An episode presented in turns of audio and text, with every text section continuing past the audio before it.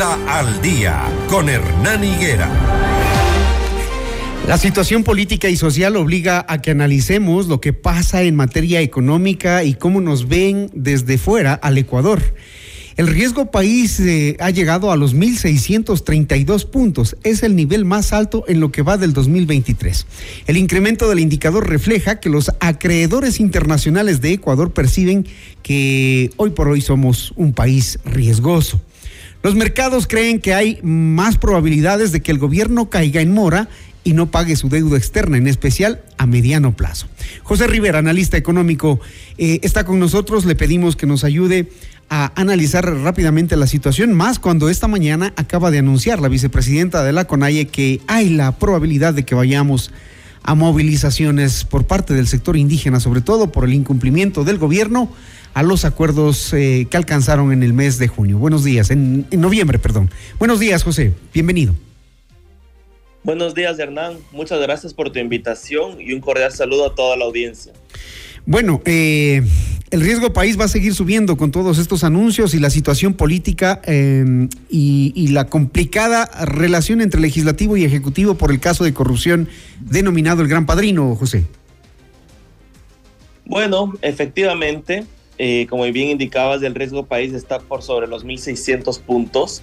Es algo de lo que debería preocuparnos como ciudadanos. Marcaría el ritmo de un año 2023 un poco más lento, de poca inversión.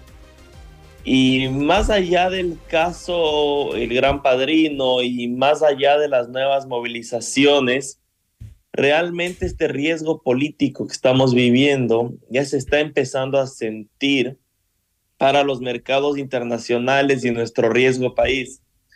Como bien indicabas, eh, muestra qué tan, qué tan posible es una mora, una, un, un incumplimiento de pago por parte del gobierno, pero también es la radiografía que tiene el inversionista local y del exterior sobre lo que pasa en nuestro país.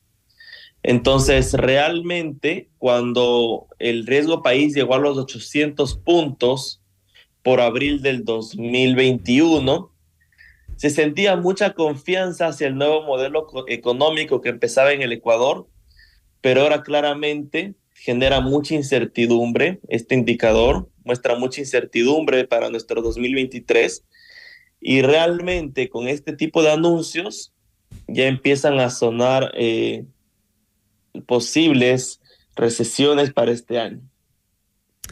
Se empieza a calentar la situación política y social y el índice riesgo país eh, que mide las posibilidades de que un Estado no pague sus deudas o caiga en default son altísimas en el Ecuador. Además, con este indicador se calculan los intereses que pagar una que debe pagar una nación para financiarse en los mercados internacionales. Que tengamos un riesgo país sobre los 1600 puntos implica que nadie quiera venir a invertir, por lo tanto, cero posibilidades de empleo, por ejemplo. Sí, más allá del, del, riesgo de que aumente el desempleo y no haya mayor inversión, también hay que considerar qué influencia tiene el ciudadano, también el ciudadano común, y es que el acceso al crédito también se complica, así como bien indicabas que es la tasa más o menos por la que se mide al gobierno central al momento de recibir préstamos, también eh, funciona así para las instituciones financieras. Entonces, eh, tener un riesgo país sobre los 1.600 puntos demostraría que la banca internacional, la banca local tendría que recibir préstamos más costosos y eso se traduce al, en préstamos locales. Entonces, actualmente estamos con una tasa activa por sobre el 8% y esta podría incrementarse. Y también el acceso al crédito se limitaría, las tasas serían más altas y tal vez las condiciones no sean muy favorables.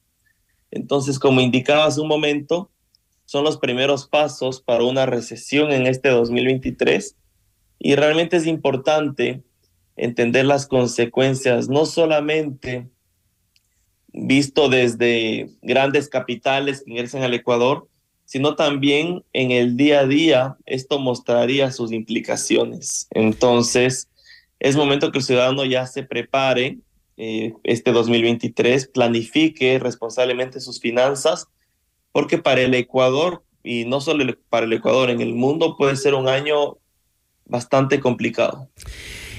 Prepararse significa qué, José? Para, para que la ciudadanía entienda que el, el, el, aumento del índice riesgo país nos puede afectar a cada uno de nosotros, tiene que prepararse cómo? Responsablemente en sus finanzas, empezar mejores planes de ahorro, de ahorro, ver formas de diversificar sus ingresos, ver formas de incrementar sus ingresos, em, porque este año se ve, se ve complicado, como te decía, no solo para el Ecuador a nivel mundial. Si bien el 2022, que fue un año muy complicado por el riesgo inflacionario, el Ecuador no lo sintió eh, por mantener tasas de, de, inflación bajas por el 3%, mientras otros países llegaban al 11%. Para este año hay que considerarlo, más aún por la crisis política que estamos viviendo y estos anuncios de movilizaciones. Muy bien, José. Entonces. José, muchísimas gracias. Gracias por ayudarnos a entender cuán importante es leer los indicadores económicos, más cuando atravesamos una situación global. La guerra Rusia-Ucrania nos está afectando, ese conflicto se ha ido ahondando. Tenemos eh, un conflicto internacional entre China y Estados Unidos también eh, por el tema de, Taiwán. Tenemos ahora mismo internamente la situación política eh, en la Asamblea con el, pretendido juicio político. Tenemos ahora mismo rotura, digamos, suspensión del bombeo por eh, el mal clima. No estamos generando la producción y el transporte de crudo, que es nuestro principal sustento para la economía, y de ahí la situación es cada vez más complicada. Y lo que faltaba, anuncios probables de movilización de parte del sector indígena. Así está el Ecuador, lamentablemente. Gracias a José Rivera, son las 7 de la mañana en punto, nos despedimos.